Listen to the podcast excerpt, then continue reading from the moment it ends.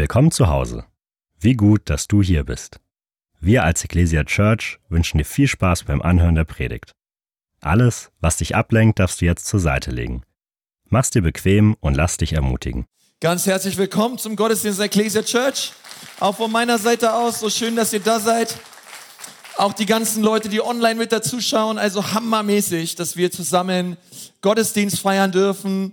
Hey, was für ein Vorrecht, auch hier sein zu dürfen und ähm, bin so dankbar für das ganze Team, ähm, die all das immer möglich machen, Sonntag für Sonntag. Komm, wir geben nochmal unserem herrlichen Dream Team nochmal einen Riesenapplaus. Leute, ihr seid der Hammer. Also vielen, vielen Dank. Hey, Gott ist so gut. Gott hat uns als Kirche so reich gesegnet. Und hey, wir haben heute Herz für seinen Haussonntag. Falls du nicht so richtig weißt, was es ist, da werde ich gleich noch mehr drüber reden. Ich habe mal so dieser Predigt heute den Titel gegeben, äh, beste Vorbereitung auf die Ewigkeit. Beste Vorbereitung auf die Ewigkeit. Ähm, vielleicht hast du es noch nie gehört, jetzt hörst du es, aber du wirst ewig leben. Ja, vielleicht kannst du mal kurz so machen, so, äh, so, ja, so, so, so seinen, seinen Finger mal kurz so zusammen. Vielleicht wollt ihr mal alle mitmachen. Muckis, ihr hier vorne auch, ja? ja? Ähm, super, super. Ja, also das ist ungefähr die Länge deines Lebens, wenn es mit der Ewigkeit vergleichst, okay? Also ähm, so lange lebst du, wenn du dein Leben mit der Ewigkeit äh, vergleichst. Also die Ewigkeit, möchte ich damit sagen, ist sehr lang. Die ist sehr lang, sehr, sehr, sehr, sehr lang. Die Ewigkeit ist so lang, dass sie niemals aufhört. So, hier auf der Erde leben wir, die Bibel sagt, 60, wenn es hochkommt, 70 Jahre oder 80 Jahre. Ähm, mag für manche, manche sterben noch früher, ja, für manche Leute ein langes Leben. Ähm, aber in Anbetracht der Ewigkeit ist es sehr kurz. Unser Leben hier auf der Erde. Und wie cool wäre es doch, wenn wir so gut wie es geht unser Leben hier auf der Erde dahingehend ausrichten, dass wir die Ewigkeit einerseits mit Gott verbringen, aber auch merken, hey, mein Leben hier auf der Erde hat Auswirkungen weit über mein Leben in, auf der Erde hinaus. Also ich, ich mache sogar, ich mache sozusagen einen ewigen göttlichen Unterschied mit den Dingen, die ich hier auf der Erde tue. Es wäre doch Hammer, oder? Man muss überlegen. Wenn, wenn, wenn wir wirklich glauben, dass es die Ewigkeit gibt und der Mensch nicht irgendwie stirbt und dann ist alles dunkel und aus, sondern wir sagen, nee, also der Mensch ist nicht einfach nur ein Körper, sondern er hat auch eine Seele, er hat einen Geist und ist ein ewiges Wesen, ähm, das ist das, was die Bibel sagt, dann macht es sehr wohl einen Riesenunterschied, wie wir mit diesem Leben, was Gott uns geschenkt hat, auf dieser Erde umgehen. Ist ja eine Gabe Gottes. Und da möchte ich heute mit uns drüber reden, denn ich kann als euer Pastor natürlich ganz viel darüber reden, wie du dein Leben im Hier und Jetzt managst. Ja, man kann viel darüber reden. Hey, es wäre schon gut, wenn du einen Ehepartner lieb hast. Wäre gut, wenn du in Vergebungsbereitschaft lebst, wenn du alle Bitterkeit ablegst. Es wäre auch cool, wenn du dienst. Es wäre cool, wenn du großzügig bist. Es wäre gut, wenn du ähm, schaust, wie gehst du mit deinem Nächsten um und so. Das sind alles ganz wichtige Themen. Wir reden über Beziehungen, wir reden über, ähm, über Evangelisation, wir reden über Jüngerschaft, wir reden darüber, was es bedeutet, hier auf dieser Erde Jesus nachzufolgen. Und das ist auch alles ganz, ganz wichtig. Aber ich glaube, dass die Botschaft, die ich euch heute bringe, wenn du die wirklich zu Herzen nimmst, ne? ich glaube von ganzem Herzen, die kann dein Leben im Hier und Jetzt voll krass verändern. Das sage ich nicht oft, aber das sage ich an einem Herz für sein Haussonntag. Ähm, weil es ganz, ganz, ganz wichtig ist und ganz entscheidend ist, wie wir unser Leben leben. Es ist Gott nicht egal, sondern er hat da ganz viel zu, zu sagen. Du und ich, wir werden nämlich eines Tages vor Gott stehen. Jetzt magst du hier sitzen und sagen, also Pastor, äh, glaube ich nicht. Lass uns wetten.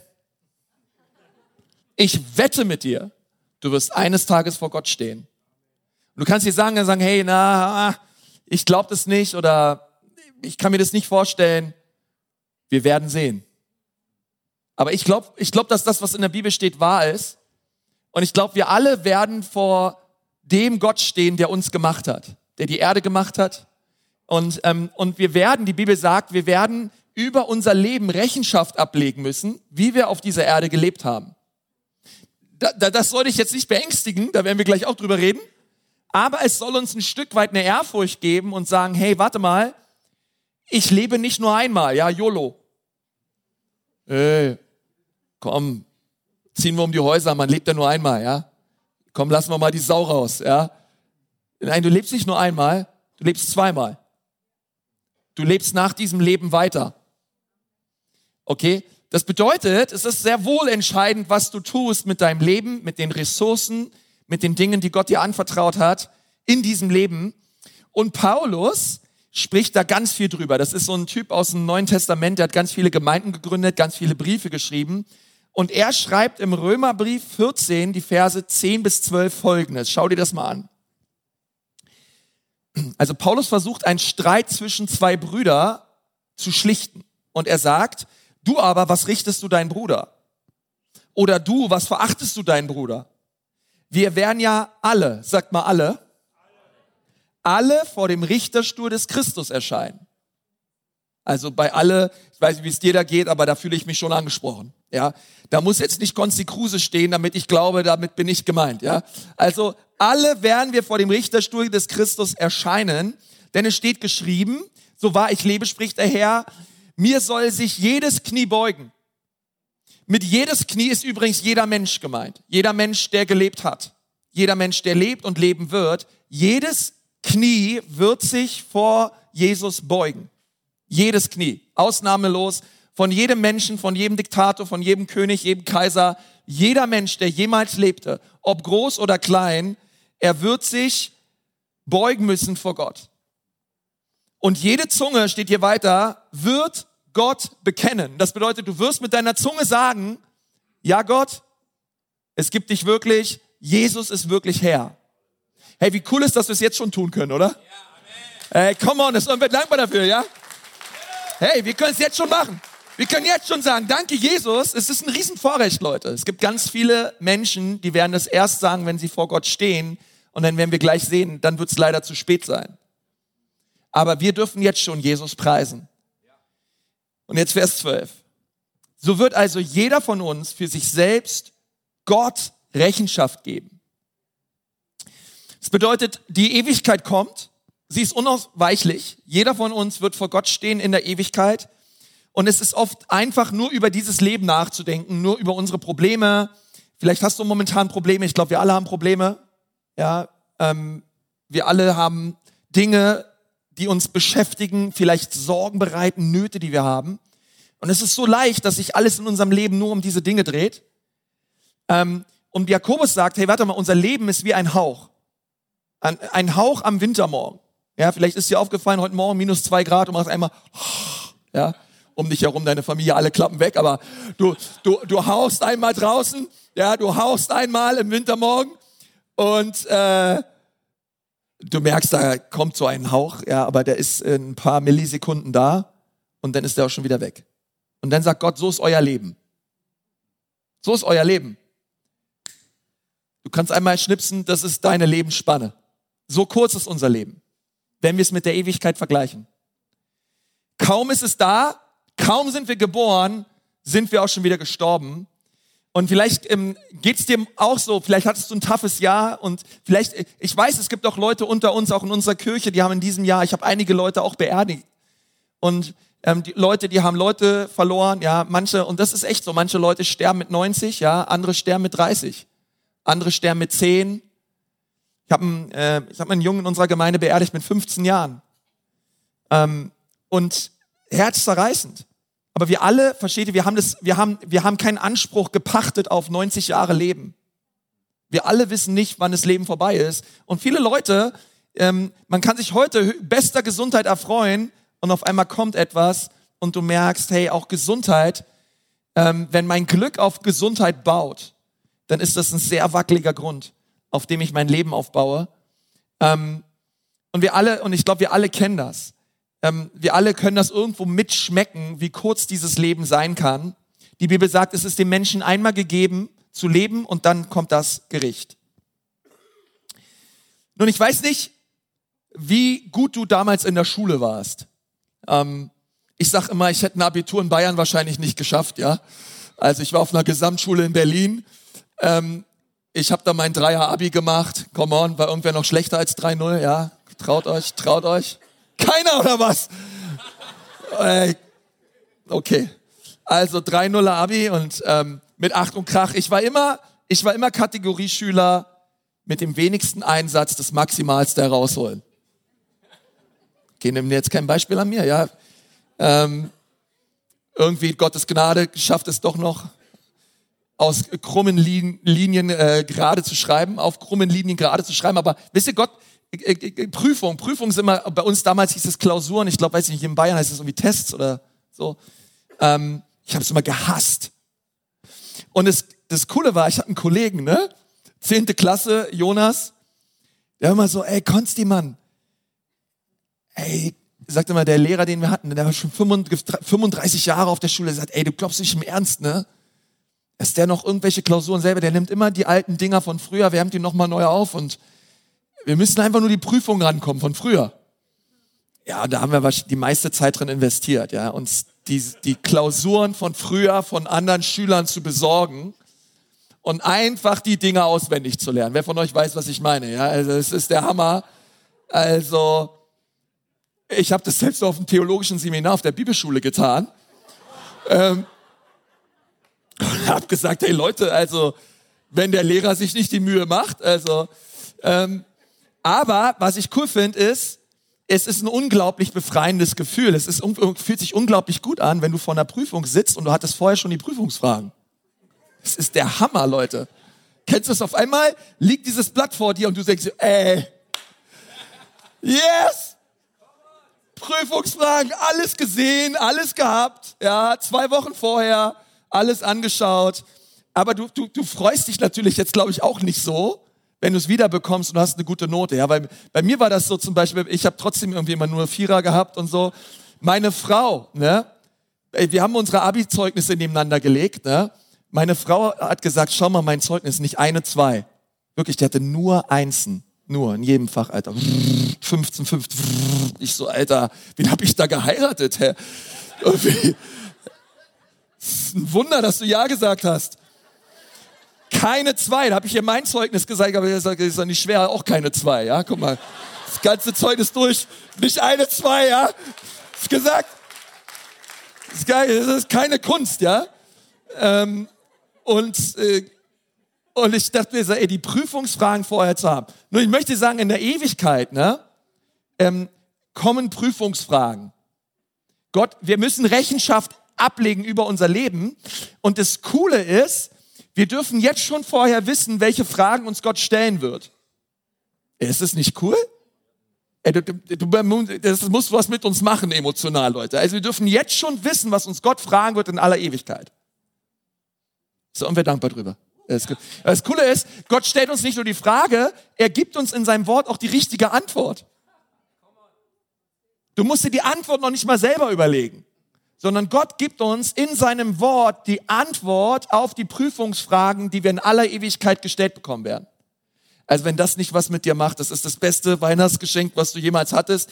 Ich gebe dir heute mal ähm, diese Prüfungsfragen mit der Antwort. Und mein Herz ist es, dass du den Test bestehst. Mein Herz ist es, dass du eines Tages vor Gott stehst und Gott dich anschaut und sagt, hey, ich freue mich so, dass du da bist. Kehre ein in die Herrlichkeit, du guter, treuer Knecht, komm in die Freude deines Herrn. Hey, das, das wünsche ich mir, dass Gott es zu uns sagt. Hey, komm, ich hab, ich hab dich schon erwartet. Komm in meine Herrlichkeit, komm in meine Gegenwart. Und wenn du gut drauf bist, dann schreibst du dir diese Prüfungsfragen auf. Also das kann dir echt was helfen oder du schaust dir danach die Predigt nochmal online an oder wie auch immer. Und ich habe mir über diese Prüfungsfragen, ne, ich habe die in einem Buch gelesen von, von Rick Rowan, ähm, Leben mit Vision. Und das hat mich so angesprochen, dass ich gesagt, ich muss da unbedingt mit der Ecclesia Church drüber reden. Was diese Prüfungsfragen sind. Und diese Fragen, die, die findest du nicht eins zu eins so in deiner Bibel, aber ähm, aufgrund der Bibelstellen, die wir uns darin anschauen, kannst du dir vorstellen, dass die Frage ungefähr so lautet. Okay? Und die erste Frage, die uns Gott stellt, lautet, was hast du mit meinem Sohn Jesus Christus gemacht? Das ist eine ganz entscheidende Frage. Gott wird sich, Gott wird diese Frage dir stellen. Hey, was hast du mit Jesus getan? Mit meinem Sohn, den ich für dich gegeben habe?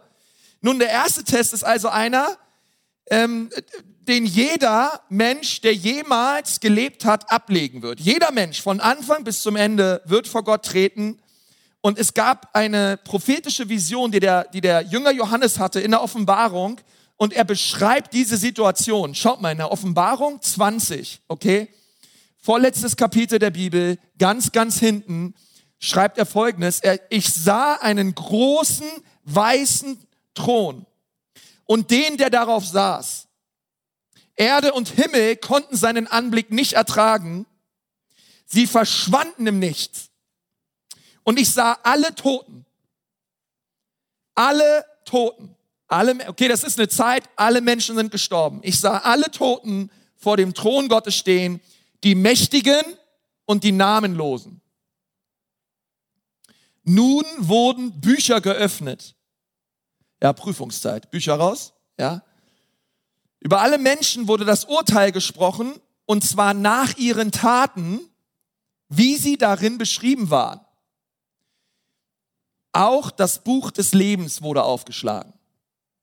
Okay, ist interessant, dass vor diesem großen weißen Thron, es gibt einmal das, die Bücher, Plural, und es gibt das Buch, das Buch des Lebens, das Buch des Lammes, heißt es an einer Stelle, Singular.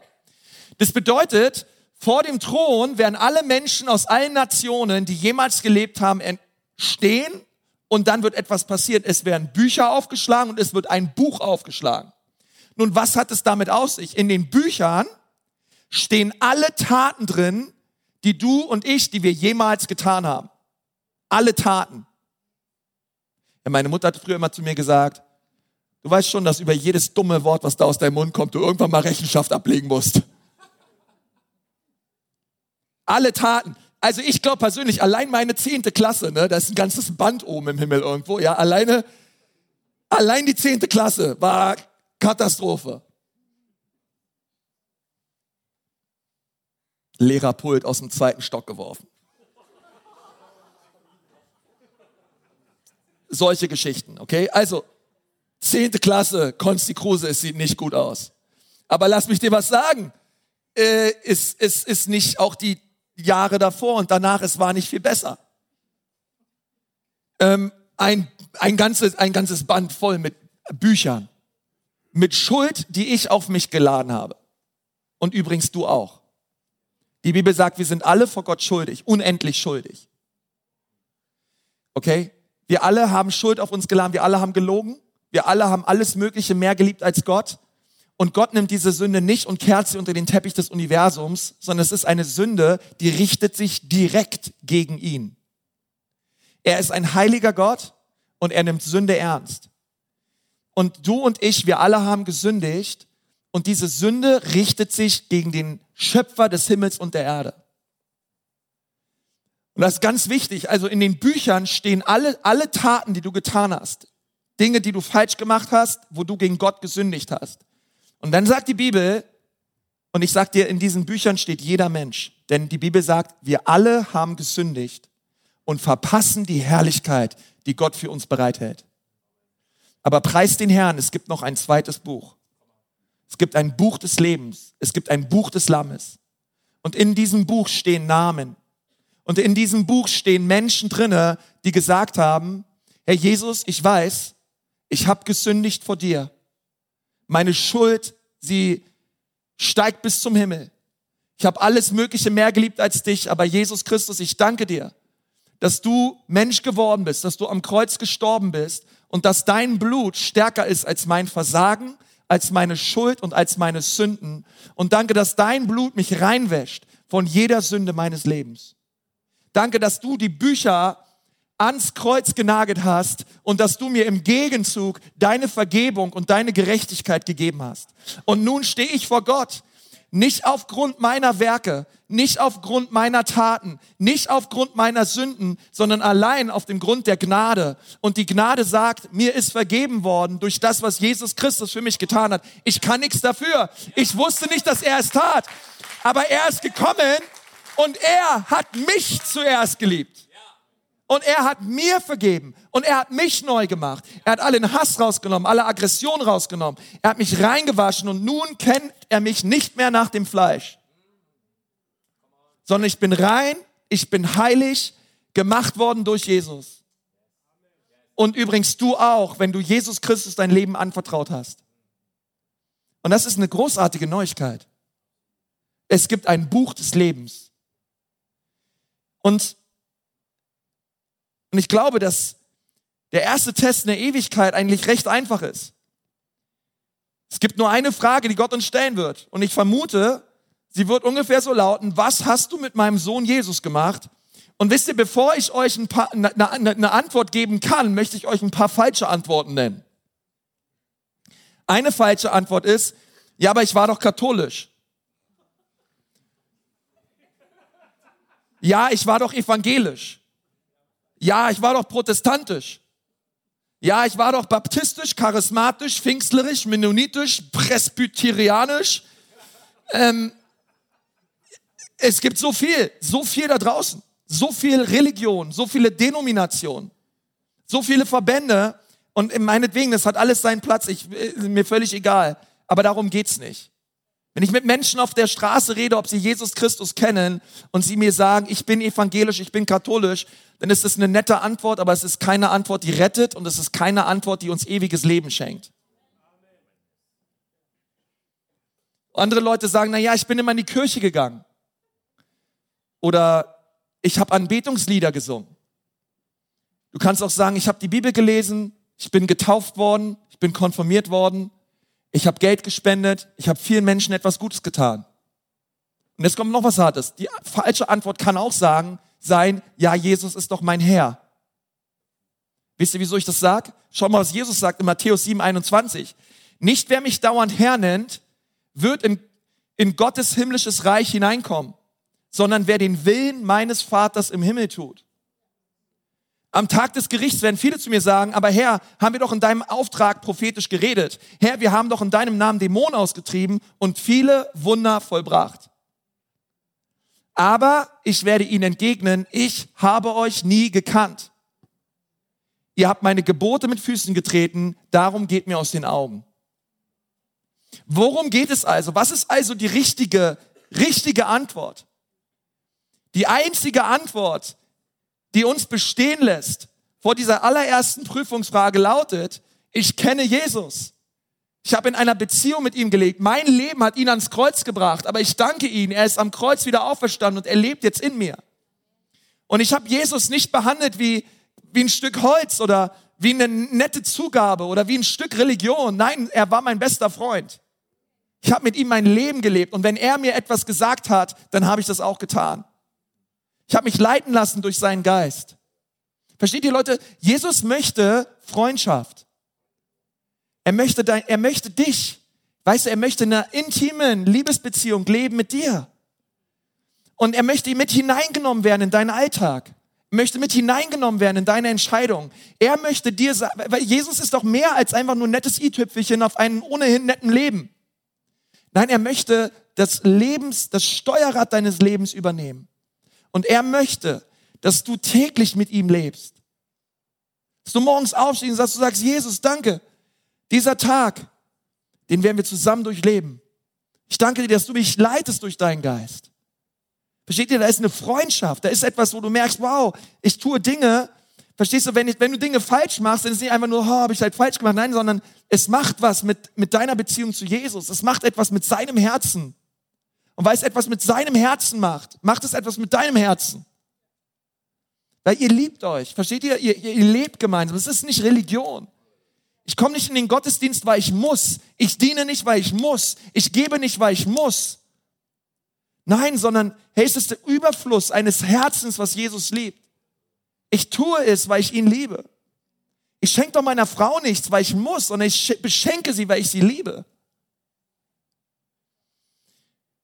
Und Jesus sehnt sich danach, nach einem Volk, und es wird ein Volk vor seinem Thron stehen, was ihn liebt, was ihn kennt und was ihn ehrt. Halleluja. Und wenn noch, seid ihr noch da, ja? Es ist eine gute Nachricht. Es ist eine gute Nachricht. Soll ich nicht scaren. Es ist eine gute Nachricht. Und dann gibt es einen zweiten Test und viele Menschen sind davon überrascht. Sie wussten nicht, dass es nach dem Eintritt in den Himmel ein weiteres Gericht geben wird. Und in, in diesem Test geht es darum, wie wir unser Leben gelebt haben. Und was wir mit all dem, was Gott uns anvertraut hat, was wir da, wie wir damit umgegangen sind. Schaut mal, 2. Korinther 5, Vers 10. Denn einmal werden wir uns alle vor Christus als unserem Richter verantworten müssen. Dann wird jeder das bekommen, was er für sein Tun auf dieser Erde verdient hat. Mag es gut oder schlecht gewesen sein. Das bedeutet, ähm, dieses zweite Gericht, okay, und Gericht ist ein hartes Wort, denn es ist eher eine Preisverleihung. Es ist eher ein Preisgericht, ja. Es ist wie auf einem Medaillenpodest bei den Olympischen Spielen, wo Ergebnisse bekannt gegeben werden und es gibt eine bronzene, silberne, Goldmedaille. Und niemand, niemand wird unglücklich oder enttäuscht sein, sondern es ist eine reine Feier dessen, was jeder von uns in der Ewigkeit an positiven göttlichen Einfluss hinterlassen hat. Es freut Gott. Er, er, er ehrt ein Leben, was sich zu 100 Prozent auf ihn fokussiert und ausgerichtet hat. Schauen, was wir lesen in Offenbarung 22, Vers 12. Das ist einer der letzten Verse der Bibel. Siehe, ich komme bald und mein Lohn mit mir.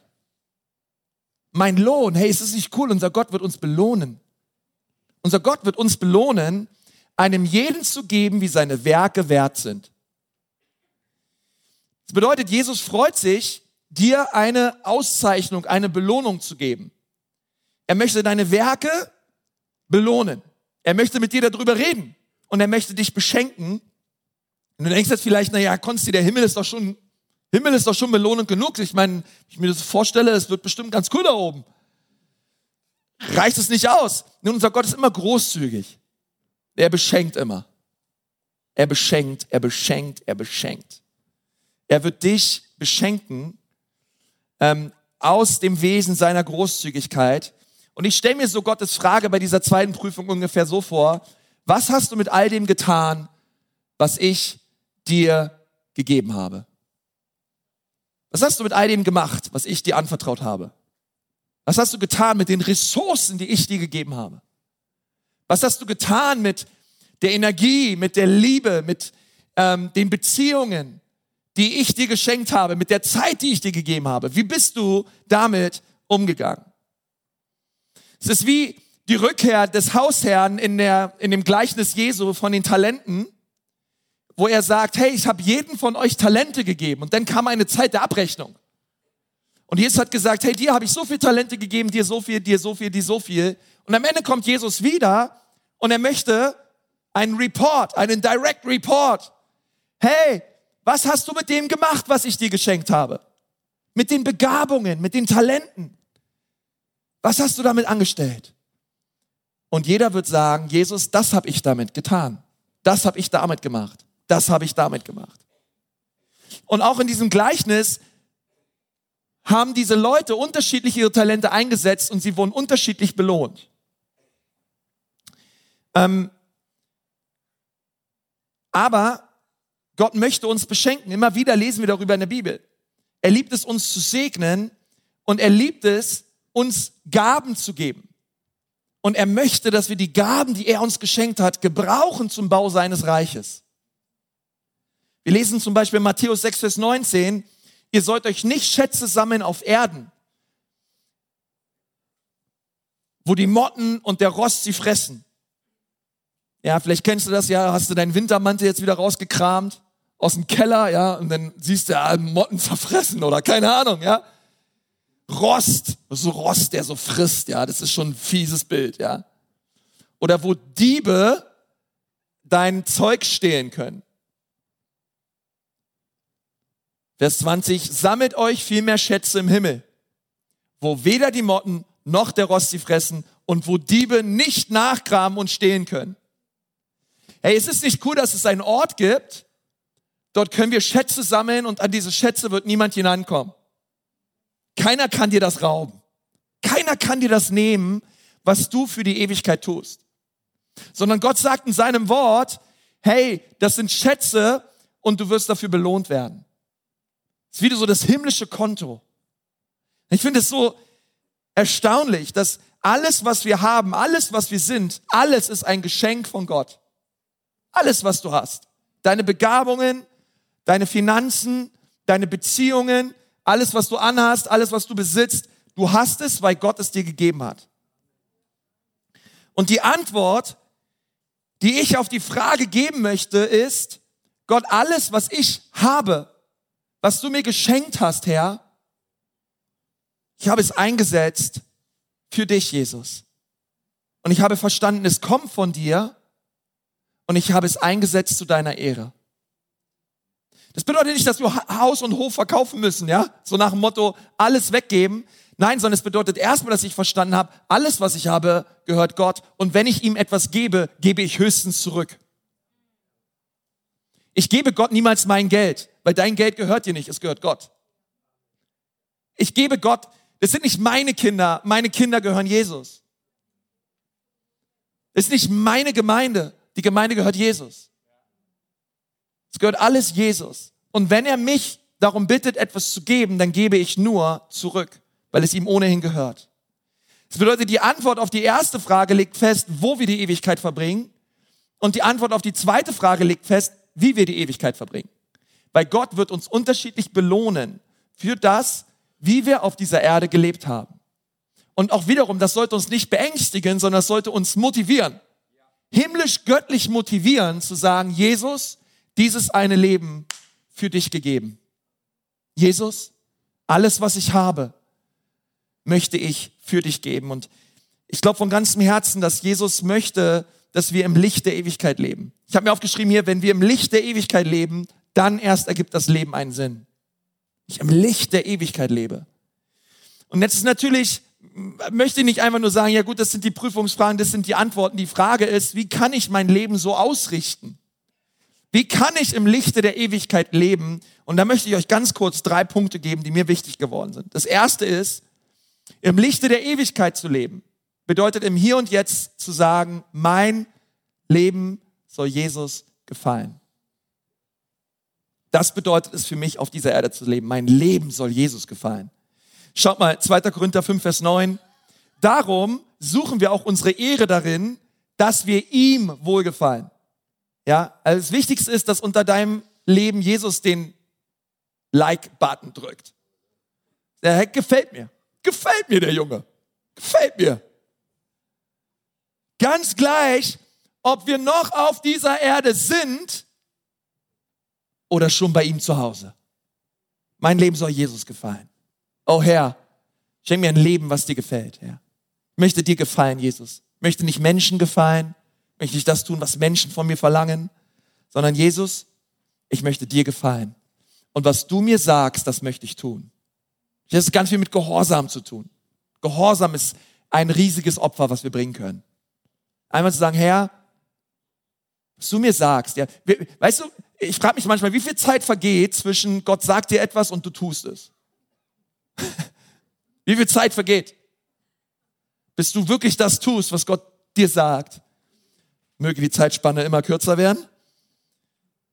Ähm, aber ich, ich, ich und mein Haus, wir wollen sagen, Herr, wir wollen ein Leben leben, was dir gefällt. Das ist unserem Allerwichtigsten. Das zweite ist, ich möchte, ich möchte mich entscheiden, ich möchte großzügig sein in meinem Leben.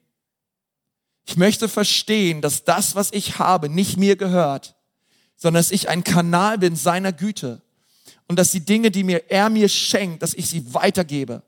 Hey Church, wir sind eine gesegnete Gemeinde. Ecclesia Church, wir sind eine gesegnete Gemeinde. Glaubst du das? Hey, Gott hat uns so gesegnet über die ganzen Jahre. Gott ist immer so treu gewesen. Er hat uns nie im Stich gelassen. Er hat uns immer gegeben, was wir brauchen zu jeder Zeit. Es ist nicht immer einfach, aber Gott ist immer treu. Und ich bin Gott so dankbar für die Ecclesia Church. Ich bin Gott so dankbar für das, was Gott die letzten Jahre und Jahrzehnte getan hat in unserer Gemeinde. Aber mit jedem Segen kommt auch immer eine Verantwortung. Wir sind gesegnet, um ein Segen zu sein für andere. Wir sind dazu gesetzt, ein Segen zu sein für unser Land. Unsere Berufung ist größer als unsere Church. Unsere Berufung ist es, Deutschland, Jesus bekannt zu machen in Deutschland. Ihn groß zu machen in unserem Land. Und ich möchte großzügig sein. Zu den Schätzen gehört dein Geld, aber auch deine Einstellung, deine Finanzen, Besitztümer, dein Zuhause, dein Lebensstil. Und anstatt darüber nachzudenken, wie viel du geben musst, um deine Verpflichtung zu erfüllen, denk darüber nach, wie viel du aus der Fülle eines großzügigen Herzens herausgeben kannst. Denk daran, dass das, was du anderen gibst, es hat immer eine direkte Aufwirkung auch auf dein eigenes Herz. Ich glaube, das Schöne an Weihnachten ist doch gar nicht das Bekommen, es ist das Schenken. Andere Leute zu beschenken. 2. Korinther 9, Vers 11. Ihr werdet alles reichlich haben, dass ihr unbesorgt weitergeben könnt.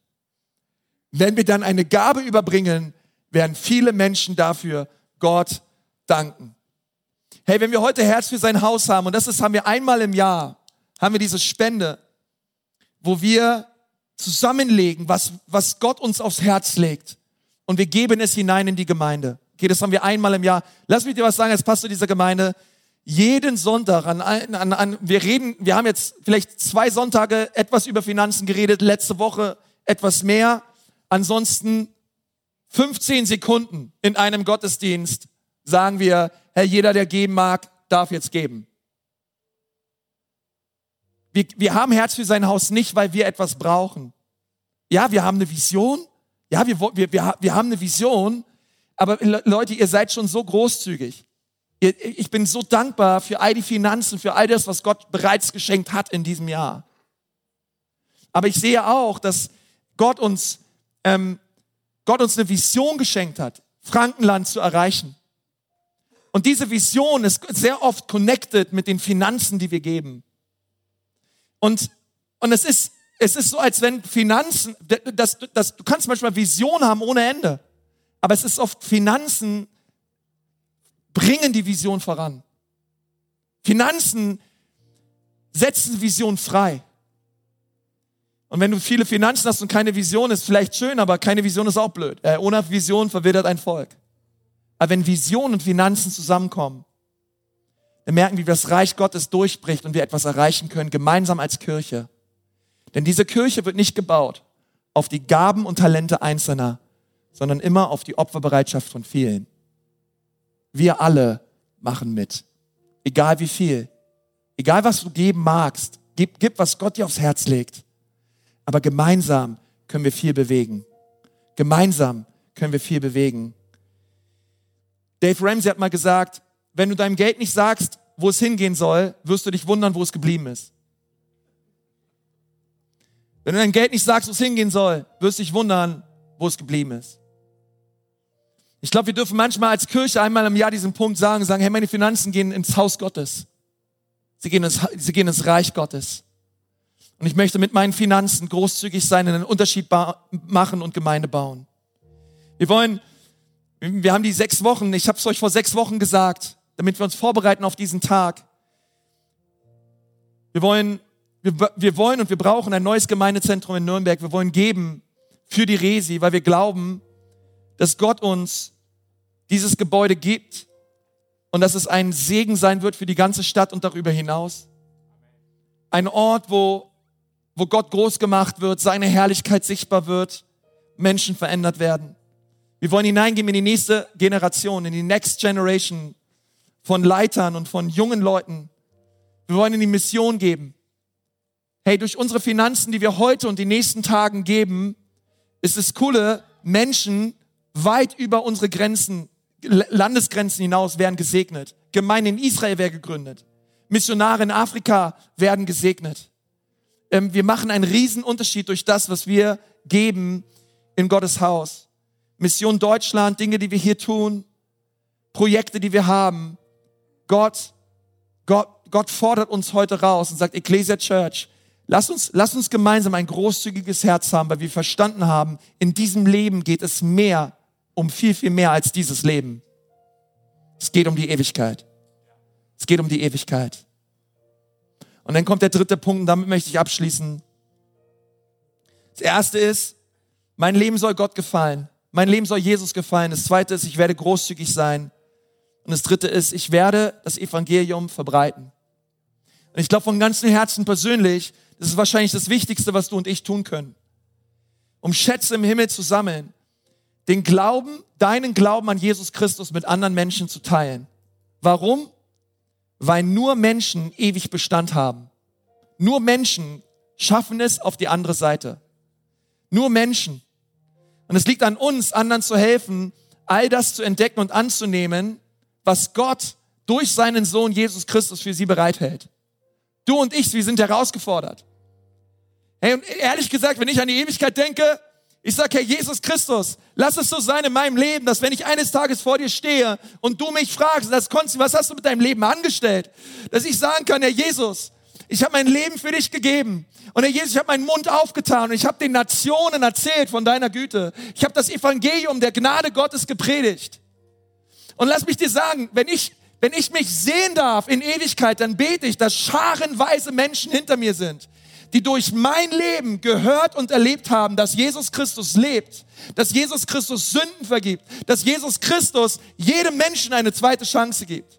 Und es hat nichts damit zu tun, dass ich Pastor bin. Ich weiß, ich habe jeden Sonntag eine Plattform, wo ich das Evangelium predigen darf und es ist mir ein absolutes Vorrecht.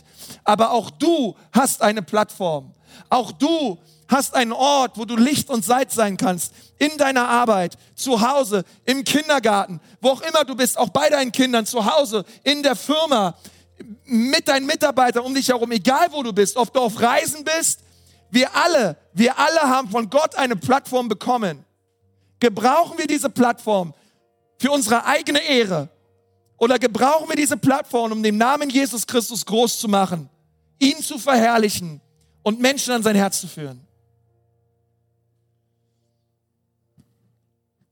Und ich glaube von ganzem Herzen, dass wir als Kirche dazu gesetzt sind, es den Franken so schwierig wie möglich zu machen, in die Hölle zu kommen. So schwierig wie möglich. Denn es gibt diesen Ort, aber diesen Ort hat Gott nicht gemacht für Menschen, sondern für den Teufel und seine Dämonen. Aber es gibt eine Frage und die möchte ich dir stellen. Möchtest du selber für deine Schuld bezahlen oder möchtest du, dass Jesus Christus deine Schuld bezahlt? Möchtest du selber bezahlen oder willst du, dass Jesus bezahlt? Möchtest du selber bezahlen für das, was in den Büchern steht? Denn wir haben alle gelogen, wir haben alle gestohlen, wir haben alle alles Mögliche mehr geliebt als Gott. Oder möchtest du sagen, Jesus, vergib mir.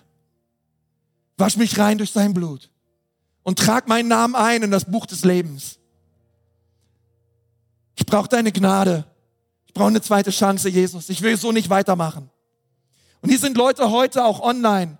Für euch ist es dran, Jesus zu bitten, dass er euch hineinträgt in das Buch des Lebens.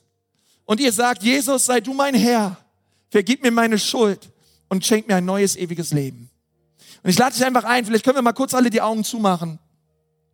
Einfach einen Moment zu haben, wo wir uns auf Jesus ausrichten und wo wir sagen, Jesus, wo wir einfach auf Jesus schauen. Und lass mich dir sagen, ich war früher auch ein, ein rebellischer, aggressiver junger Mann, aber Jesus ist in mein Leben gekommen und er hat mein Leben für immer verändert. Und dieser Jesus, der mein Leben verändert hat, der möchte heute auch dein Leben verändern. Und er möchte deinen Namen hineinschreiben ins Buch des Lebens. Und wenn du das gerne möchtest und sagst, Jesus, bitte vergib mir meine Sünden. Ich tu Buße her. Ich habe so viel Mist gemacht. Wir haben gesungen, Du, du hobst mich aus dem Dreck empor. Gott, ich stecke in so viel Dreck, in so viel Sünden. Aber heute bitte ich dich, dass du mich emporhebst, dass du mich herausziehst aus dem Sumpf der Sünde meines Lebens und dass du mir ein neues, ewiges Leben schenkst. Dann brauchst du dafür nicht nach vorne kommen, du brauchst du nicht aufstehen, aber dort, wo du sitzt, möchte ich bitten, dass du einfach mal jetzt deine Hand hebst und sagst, ja, Jesus, ich brauche dich. Und dann möchte ich gerne mit dir zusammen beten. Wer ist alles da? Heb einfach deine Hand. Das ist die beste Entscheidung, die du geben kannst. Danke, danke, danke, danke, danke, danke, danke, danke, danke, danke, danke, danke, danke. Sehr gute Entscheidung. Wer ist alles da? Super. Jesus, danke, deine Hand sich auch. Prima. Danke, Jesus. Danke, Jesus. Danke, Jesus. Danke, Jesus. Könnt ihr Hände gerne runternehmen. Ich möchte gerne mit euch beten, Herr Jesus. Ich danke dir von ganzem Herzen für all die Hände, die hochgegangen sind. Und ich danke dir, Jesus, dass du jedes Herz jetzt berührst. Und ich lade dich gerade ein, dass wir einfach als mal als ganze Gemeinde jetzt beten. Dass ihr einfach das wiederholt, was ich sage. Es ist ein Gebet der Lebensübergabe. Lass uns gemeinsam sagen, lieber Herr Jesus, vergib mir meine Schuld und wasch mich rein durch dein kostbares Blut. Es tut mir leid, dass ich ohne dich gelebt habe. Aber ich sage heute Nein zur Sünde. Nein zu meinem eigenen Leben. und Nein zum Teufel. Und Jesus, ich sage Ja zu dir. Sei du mein Herr und mein Erlöser. Im Namen Jesu. Amen, Amen, Amen, Amen. Hey, so, ich glaube, Jesus freut sich da so drüber. Wir sind am Ende angekommen und sagen dir von Herzen Dank fürs Dabeisein und Zuhören. Wenn du dich heute für ein Leben mit Jesus entschieden hast oder dich mit uns connecten willst, lass es uns wissen. Auf www.ecclesia.church findest du alle Infos, wie zum Beispiel unsere Kontaktkarte oder auch, wie du vor Ort mit am Start sein kannst.